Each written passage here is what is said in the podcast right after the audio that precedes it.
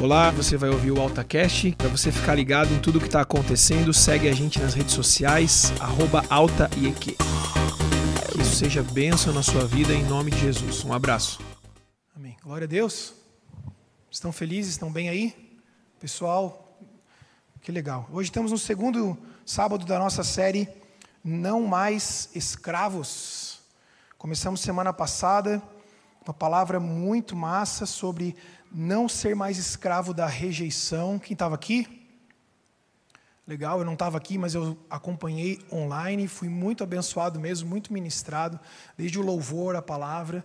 E hoje o nosso tema é não mais escravo dos vícios. Não mais escravos dos vícios. E para começar, quero ler dois textos com vocês. O primeiro é somente um versículo que está em Provérbios, capítulo 14, versículo 12. Provérbios 14, 12. Diz assim: Há caminho que parece certo ao homem, mas ao final conduz à morte.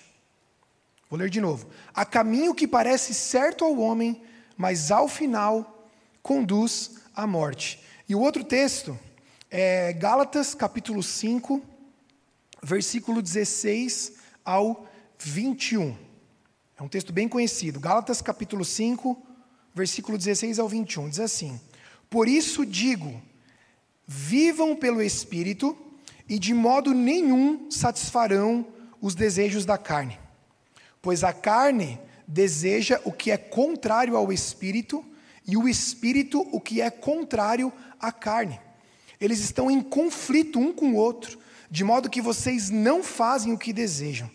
Mas se vocês são guiados pelo Espírito, não estão debaixo da lei.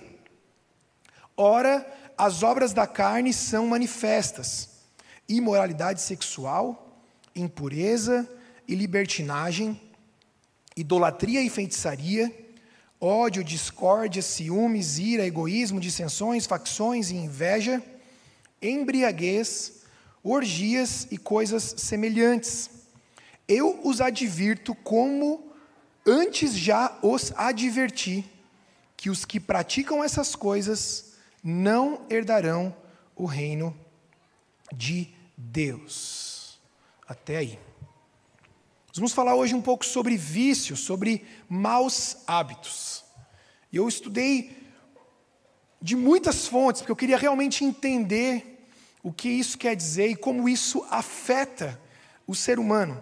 Eu quero compartilhar com vocês algumas coisas, primeiro, para que vocês entendam o que isso quer dizer, o quanto talvez seja muito mais profundo e mais amplo do que você imagina, e em seguida falar um pouco sobre como o Senhor nos ajuda a vencer algo dessa espécie. Então, o vício é uma prática que produz dependência.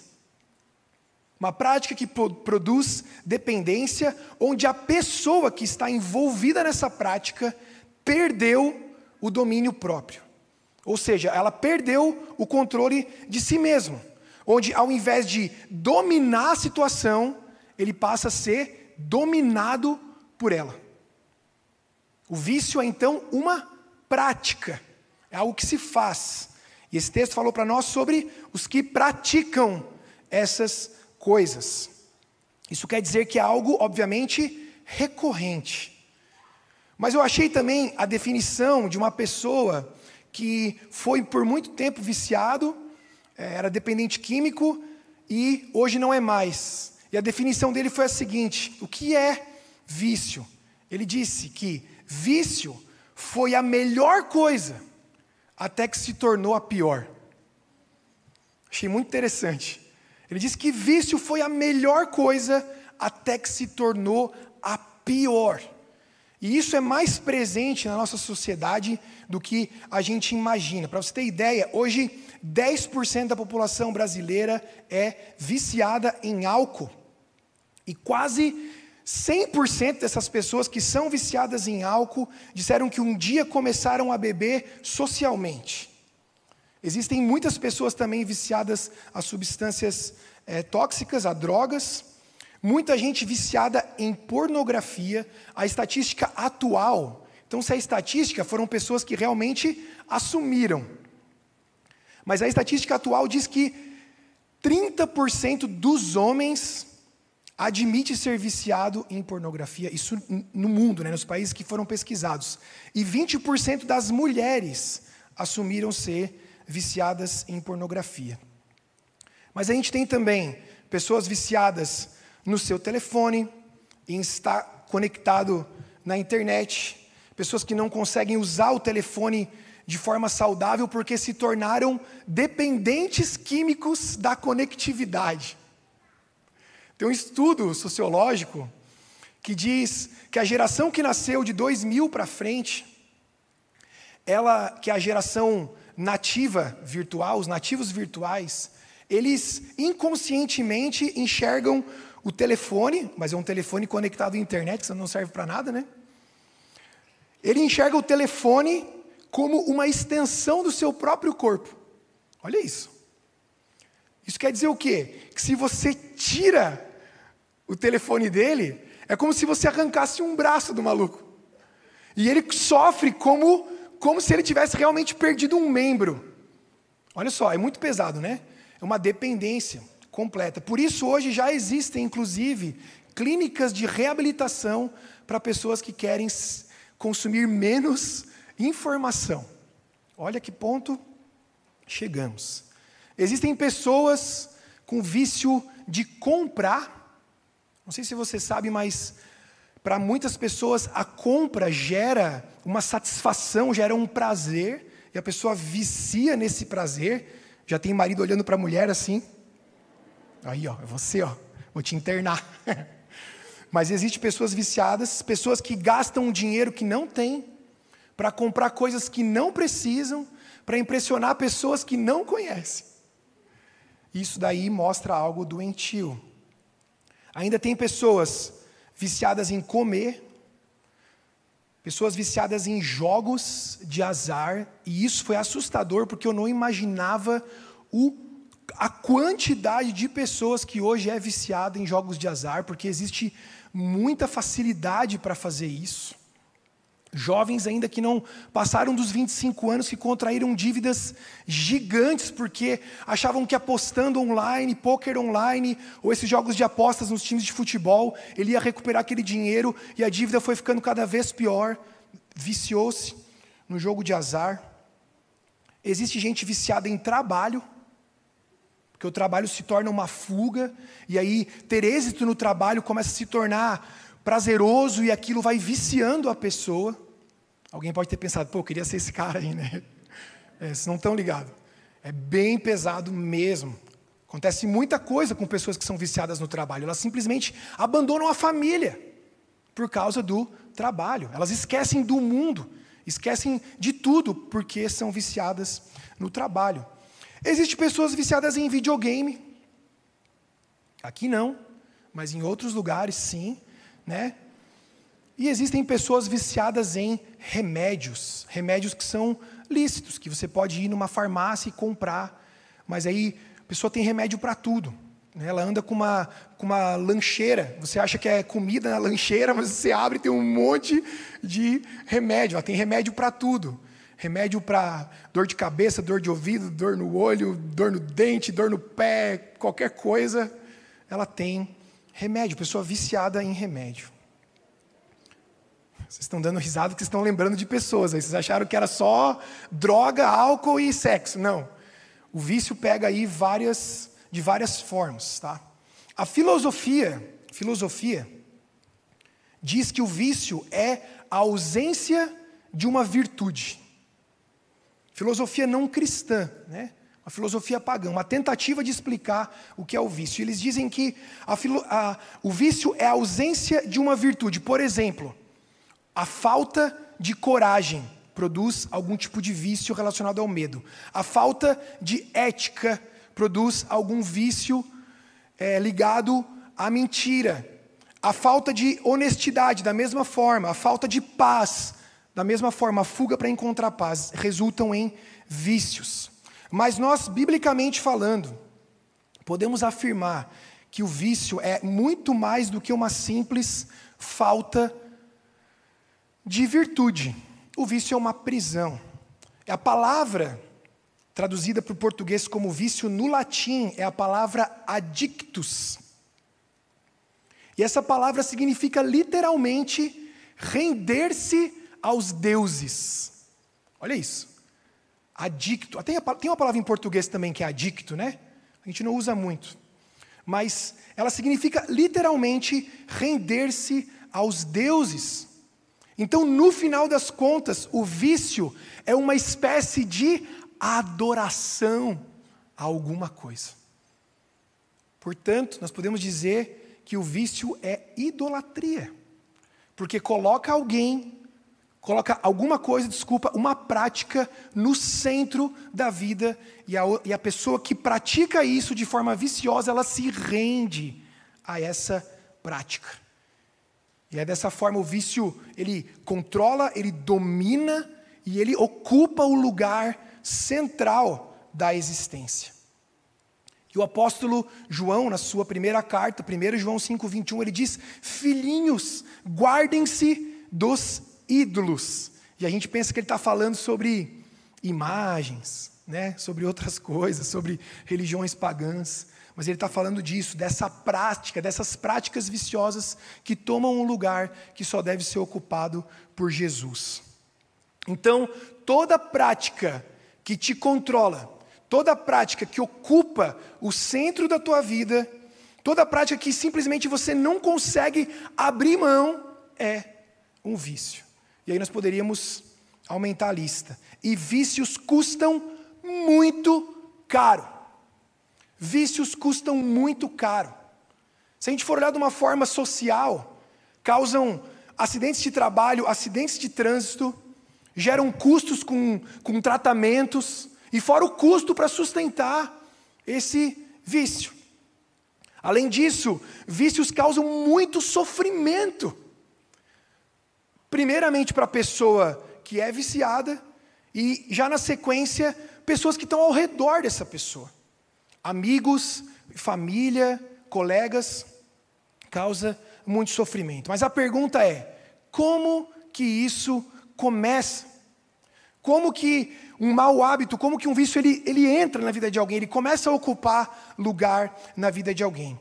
E eu quero ler mais uma vez com vocês Provérbios, mas agora capítulo 18, versículo 14, que diz assim: O espírito do homem o sustenta na doença, mas o espírito deprimido, quem o levantará? O espírito deprimido, quem o levantará? Olha isso. Há um problema, e esse problema não consegue ser resolvido de nenhuma forma, e o seu espírito está abatido. Todo vício começa em um espírito abatido. Então, na tentativa de curar na tentativa de aliviar essa dor, esse espírito abatido, se curar disso de alguma forma, a pessoa busca uma prática que vai gerar alívio, mas é um alívio imediato. E realmente, muitas dessas práticas que a gente mencionou geram uma sensação de alívio, não é? Alívio imediato. Comer alguma coisa bem gostosa, alguma coisa que eu gosto muito um pacote de traquinas, né? Sei lá. Ou beber um pouquinho, ou um, um pocão, vai me rapidamente vai me trazer alívio. Ou praticar sexo, ou me masturbar, ou assistir pornografia, vai me trazer alívio. Vai me fazer esquecer daquela dor, vai me trazer uma sensação boa. Só que no exato momento que aquele alívio imediato passar, o espírito deprimido está lá de novo abatido. E o versículo diz: Quem o levantará? E essa pessoa pensa assim: Olha, mas eu posso aliviar essa dor mais uma vez. E ela volta para aquela prática, porque o cérebro dela já começou a jogar para ela assim: Olha, aquilo lá fez bem aquela vez, então faça de novo. E faça de novo, e faça de novo, e faça de novo, e faça de novo. Quem o levantará? Esse espírito deprimido, nada dessas práticas irão levantar, porque só Jesus pode levantar.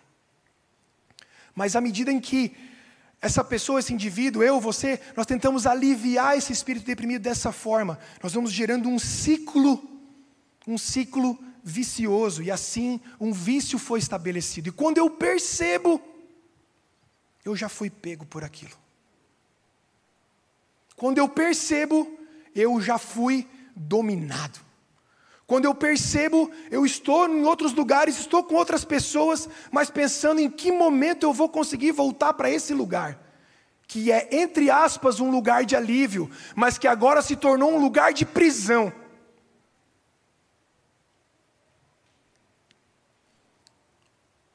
Tiago, no capítulo 1 do seu livro, versículo 13 a 15, diz assim: Quando alguém for tentado, jamais deverá dizer, Eu estou sendo tentado por Deus pois Deus não pode ser tentado pelo mal e a ninguém tenta. Cada um, porém, é tentado pela própria cobiça, sendo por essa arrastado e seduzido. Então a cobiça, tendo engravidado, dá à luz o pecado, e o pecado, após ter se consumado, gera a morte. É a nossa própria vontade, a nossa própria cobiça, é a nossa própria autodependência, dizendo assim: eu consigo fazer isso, eu vou me livrar. E essa cobiça me seduz. E essa sedução me coloca num lugar de aprisionamento e eu sou arrastado para o lugar do pecado. E o pecado consumado produz morte. A gente se engana dizendo assim: não, parece ser uma boa. Eu só preciso de uma fuga. Eu só preciso, eu só preciso me desestressar. Eu só preciso relaxar. Eu só preciso fazer alguma coisa para me distrair um pouco. Mas a verdade é que nós já estamos sendo arrastados e seduzidos para esse lugar aonde o pecado se instala, porque o nosso coração é enganoso. O profeta Jeremias, capítulo 17, versículo 9 diz: "O coração é mais enganoso que qualquer outra coisa, e a sua doença é incurável. Quem é capaz de compreendê-lo? O nosso coração nos engana, os nossos sentimentos nos enganam. Numa situação dessa de vício, onde a pessoa já entrou, ou já está entrando nesse ciclo vicioso, o coração ou um lugar da mente, sei lá, começa a dizer assim: nós precisamos daquilo de novo, e tudo bem. Sabe o que a filosofia diz também? Que todo mundo tem vícios. Que uma pessoa sem vícios não é confiável, porque é o espírito desse século que diz isso. Ele diz: tudo bem, não tem problema. E a gente se engana, o nosso sentimento nos engana. E nós mesmos nos enganamos mentindo para nós mesmos nessas situações, dizendo: não, Está tudo sob controle. Está tudo sob controle. Ah, tranquilo. Eu uso até a Bíblia, né? Às vezes, uma forma distorcida, digo, é, eu estou pecando, mas onde abundou o pecado, superabundou a graça. Aí eu falo que o meu vício é o meu espinho na carne. Que besteira! Meu Deus do céu, que besteira! Isso não tem cabimento nenhum. Você sabe que você está se enganando. Levaram um susto? Era para levar mesmo. Besteira. Besteira, você está se enganando. Se enganando, tomando um paliativo para não encarar a realidade. O nosso coração é enganoso. E quem está vivendo isso, talvez você esteja vivendo isso, creio que muitos estão vivendo em, em algum lugar isso, coisas que estão ocultas. Aí, na sequência, essa pessoa entra num conflito. Um conflito entre a negação e a decepção. Ela entra num conflito do tudo bem se eu fizer isso, mas ao mesmo tempo ela pensa: por que, que eu fiz isso? Ela nega que aquilo não faz mal, então, ah, tudo bem se eu fizer, não tem problema, e faz, mas ao mesmo tempo, por que, que eu fiz isso? Eu não deveria ter feito. E ela entra nesse problema, nessa dualidade, nesse conflito. Então vocês perceberam que é um processo. Coloca aquele, aquela imagem na tela aqui. Olha lá. É uma dor que abate o espírito do homem. E aí, tentando resolver, ele busca uma fuga, um escape. E esse escape o leva para um engano. Para um engano. E o engano gera esse conflito entre negação, decepção. Tudo bem se eu fizer, mas ai, por que, que eu fiz? E aí, quando você menos percebe, isso dominou a sua vida. E quando dominou a sua vida, você está vivendo em idolatria. Idolatria, servindo a alguma coisa que não é Deus. Gênesis capítulo 4, versículo 7 diz o seguinte, ó.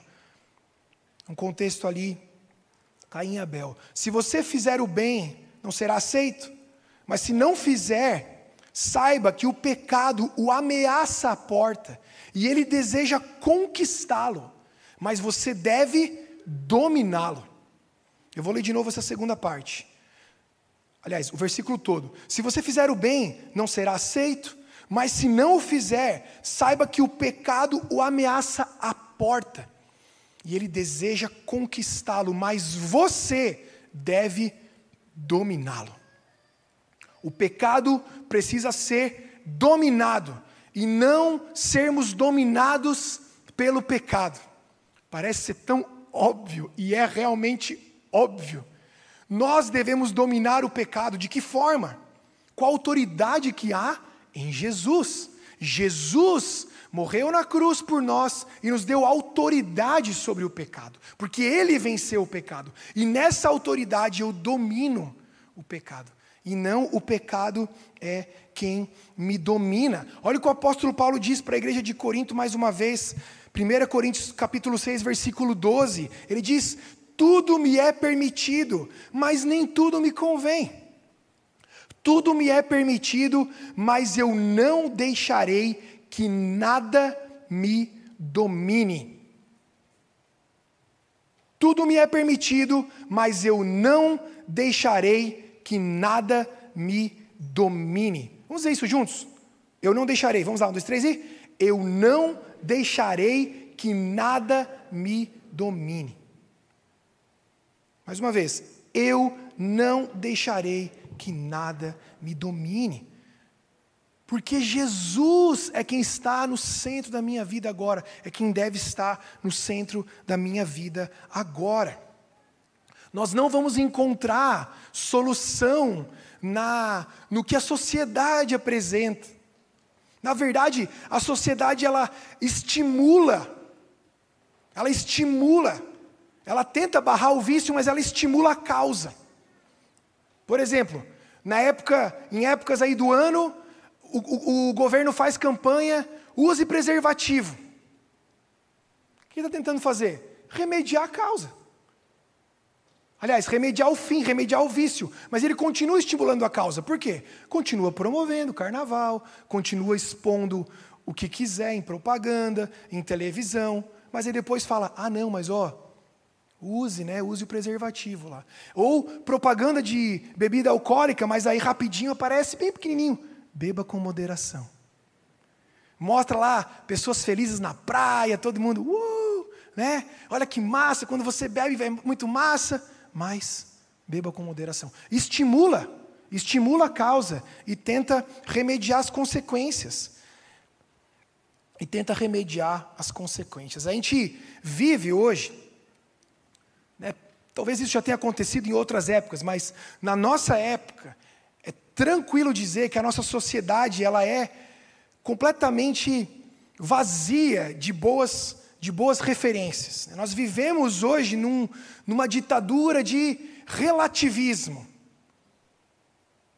O que ouvimos é que a gente tem que curtir o aqui e o agora, que a gente só vive uma vez, que a gente tem que experimentar de tudo, e que a gente tem que fazer mesmo o que a gente quer, e que a gente tem que viver todas as coisas que, que nos são propostas, mas à medida que as pessoas mergulham nesse tipo de vida, rapidamente elas percebem que há uma angústia que há um vazio que não vai ser exatamente preenchido por essas coisas. Traz prazeres é, imediatos, passageiros, mas a hora que esses prazeres passam, o vazio está lá, a angústia está lá. É tanto recurso para se aliviar, mas você não se alivia nunca. Já parou para pensar nisso? É tanto recurso para se distrair, mas a tua mente está sempre pesada. São tantas formas de tentar desestressar, mas você está sempre estressado. São tantas formas de aliviar a ansiedade, mas você está sempre ansioso. Você não parou para pensar nisso? Por quê? Porque você está procurando no lugar errado. Porque você está tentando curar um espírito abatido com coisas que não curam espíritos nenhums. Não curam espíritos nenhums. A gente sabe, isso daí é antigo. A gente sabe que o homem tem um buraco do tamanho de Deus. A gente sabe que esse vazio na alma só pode ser preenchido por Deus. Que só Deus tem a capacidade de preencher esse vazio existencial. Então a pergunta que vem é: como não ser mais escravo do vício? Como não ser mais escravo do vício? Romanos capítulo 5, versículo 8 diz: Mas Deus demonstra seu amor por nós. Cristo morreu em nosso favor quando ainda éramos pecadores. Tem muita coisa boa nesse versículo, mas eu quero que você preste atenção nesse ainda éramos pecadores. Ainda éramos pecadores.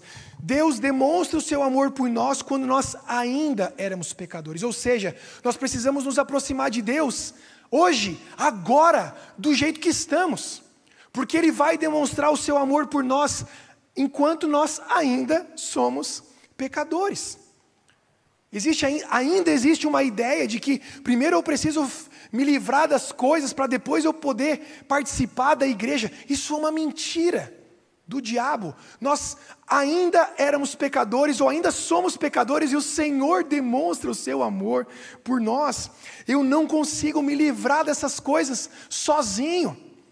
Eu não consigo me livrar dessas coisas só com disciplina, só com tratamento, não dá. Eu preciso de Jesus. Eu preciso do que Jesus tem, que é o poder sobre o pecado. Nenhuma outra coisa tem poder sobre o pecado, nenhuma outra pessoa tem poder sobre o pecado, somente Jesus. E Ele nos ama e demonstra o seu amor por nós. Amém. Você pode dizer um amém, aliviado. Ele nos ama e Ele demonstra o seu amor por nós. Todos os dias o Senhor te ama. Todos os dias o Senhor te ama. Mesmo quando você está fazendo aquilo que Ele odeia, e isso te afasta dele, sim, mas ainda Ele te ama.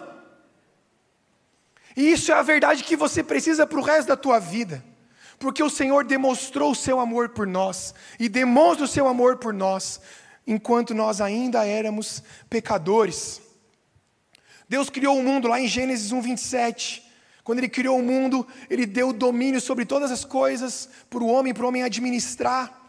Mas aí o homem pecou e esse domínio foi perdido, esse domínio para esse mundo foi dado nas mãos de Satanás, mas o Senhor apresentou um plano redentor.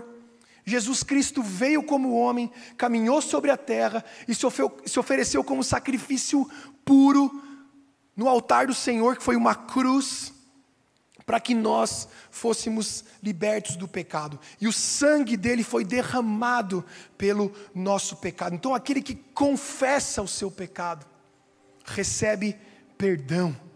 Se confessarmos os nossos pecados, ele é fiel e justo para nos perdoar dos pecados e nos limpar, nos lavar de toda iniquidade. Mas se nós pecamos de novo, e ocultamos esse pecado, guardamos o nosso coração, fingimos que isso não está acontecendo, acreditamos no engano que o nosso coração está querendo que a gente acredite, nós estamos devolvendo o domínio do nosso coração para o diabo, porque o Senhor não habita onde há pecado, Ele não opera onde há pecado. Ah, então quer dizer que eu tenho que pedir perdão de novo? Sim. Sim, sim, todos os dias da tua vida, talvez, até que você esteja na glória.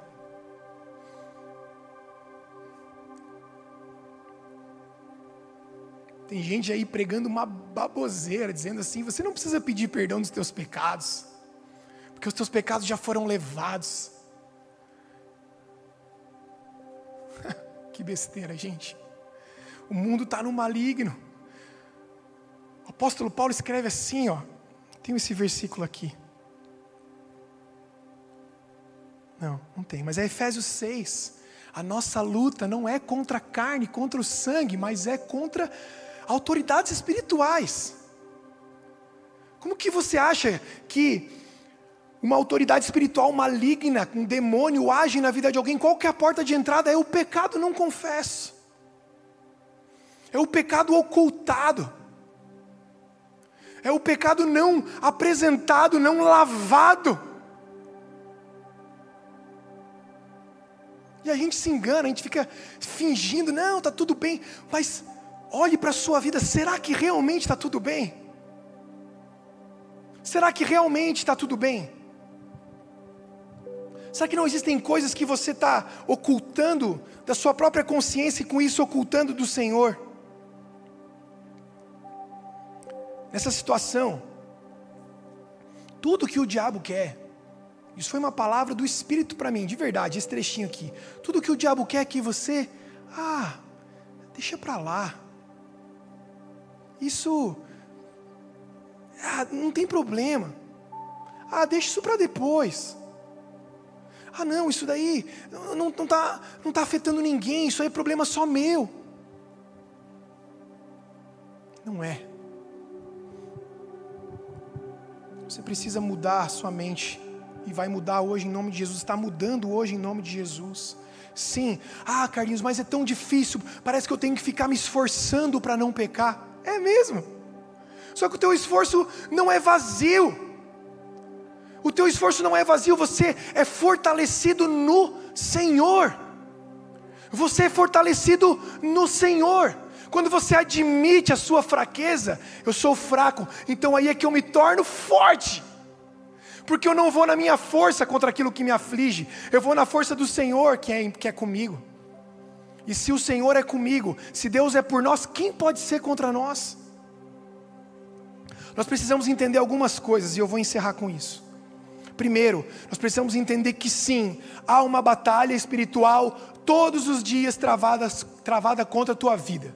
Há uma batalha espiritual todos os dias. Se é uma batalha espiritual, eu preciso me preparar espiritualmente para isso, me revestir com aquilo que o Senhor me deu. Me revisto com o sangue de Jesus, eu me cubro com a armadura espiritual, eu me instrumento aqui com, as for com a força do Espírito Santo, com aquilo que o Senhor me dá, eu declaro vitória sim. Isso pode parecer brega, podem fazer piada, mas é palavra de Deus. Eu sou mais que vencedor sobre o pecado em Cristo Jesus. Quando foi a última vez que você disse isso em voz alta? Quando foi a última vez que, quando você sentiu algo esquisito na tua casa, você se colocou de pé e orou com autoridade no nome de Jesus? Ah, pode parecer estranho, pode parecer que ficou no passado, mas isso é uma estratégia do diabo para tentar te desencorajar. Fazem memes com, com frases de efeito dos evangelhos, deixa fazer. Se é palavra de Deus, se é versículo bíblico, precisa estar na tua boca e no teu coração. Isso foram armas que o Senhor te deu para combater as forças espirituais do maligno. Se você entender isso, querido, não de uma forma assim, ó, não de uma forma de ficar com medo e ficar pensando assim: ai meu Deus, é tudo o diabo, é tudo do diabo, é tudo do diabo, dando mais importância para o diabo do que para Deus. Não, mas esse entendimento é necessário que a vida é uma batalha espiritual, mas nós temos Jesus como nosso general, Jesus como nosso Senhor, Jesus nos fortalecendo, o Espírito Santo nos conduzindo. Amém? Segundo, você precisa confessar o seu pecado. Confessar, você precisa dizer, pôr para fora: eu pequei, eu estou preso nisso eu estou preso na pornografia, eu estou preso no álcool, eu estou preso na maconha, eu estou preso na cocaína, eu estou preso na internet, eu estou preso nos jogos, eu estou preso, enfim, não sei, eu estou preso, você precisa confessar isso, mas de livre e espontânea vontade, não porque eu pedi, não porque alguém pediu, não porque você acha que se você fizer isso da boca para fora, aquilo vai sumir. Não, você precisa entender. E essa confissão precisa vir carregada, precisa vir carregada de arrependimento. Arrependimento. Eu me arrependo, eu, Senhor, eu não quero mais isso para minha vida. Eu não quero mais. Eu não quero mais isso para minha vida, Senhor. Então eu confesso e peço perdão e eu recebo perdão. E eu recebendo perdão, eu estou livre. E agora eu preciso caminhar como alguém livre, me fortalecendo no espírito.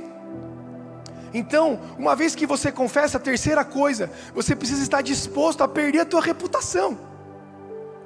Às vezes a tua reputação no meio dos teus amigos, que você é alguém, que você é o cara, e aí, se você admitir alguma coisa feia dessa, você vai perder essa reputação. Ou a reputação, às vezes, para tua esposa ou para os teus filhos, sei lá. Mas você precisa jogar isso fora, porque não vale a pena. Não vale a pena.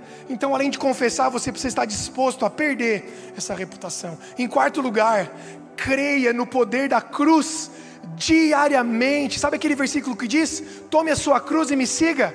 É a cruz de Jesus. O poder da cruz, ele reflete sobre nós ainda hoje. Há perdão dos pecados em Jesus. Em quinto lugar, você precisa derrubar os altares dos ídolos, ou seja, você tem que se esforçar para tirar aquilo do centro da tua vida para sempre, fazer o que for preciso, aí sim, buscar um tratamento, buscar uma ajuda, buscar um aconselhamento, dependendo do tipo de coisa que você está envolvido.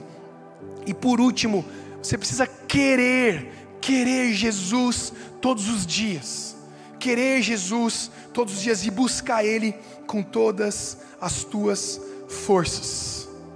Amém? Vamos nos colocar de pé e vamos orar. Feche os teus olhos, não se disperse. Não se disperse, feche os teus olhos, por favor. Continua comigo aqui.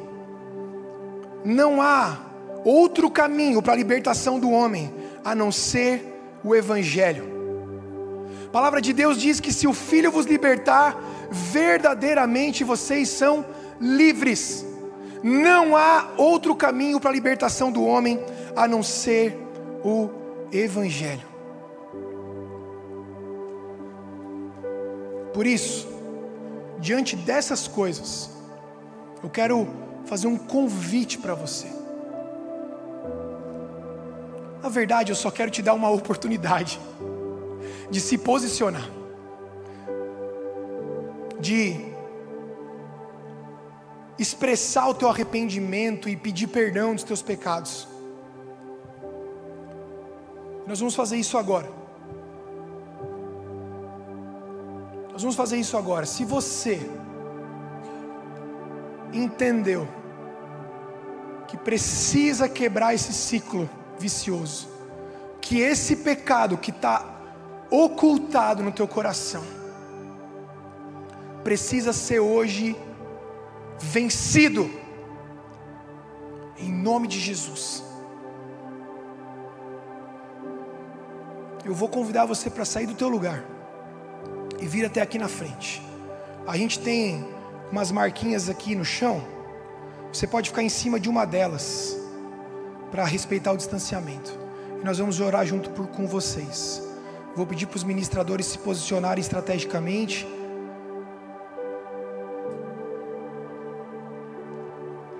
Vem para cá. Quem está na galeria, tem alguém dos ministradores na galeria? Então aí você que está na galeria pode vir até aqui na frente da galeria e respeitar o distanciamento aí mais ou menos de um metro e meio. Eu acho que são as, as distâncias dos da estrutura de madeira ali mais ou menos, ó. Fica na frente de cada uma delas. Isso. Se encher aqui na frente, fica no corredor. Isso. Fecha, fecha os olhos, gente. Fecha os olhos. Eu não quero, em nome de Jesus, que isso seja algo movido pela emoção porque não vai adiantar. Não vai adiantar. Eu não quero que isso seja movido por emoção. Você precisa dizer para você mesmo que você está aqui porque você quer. Tá bom?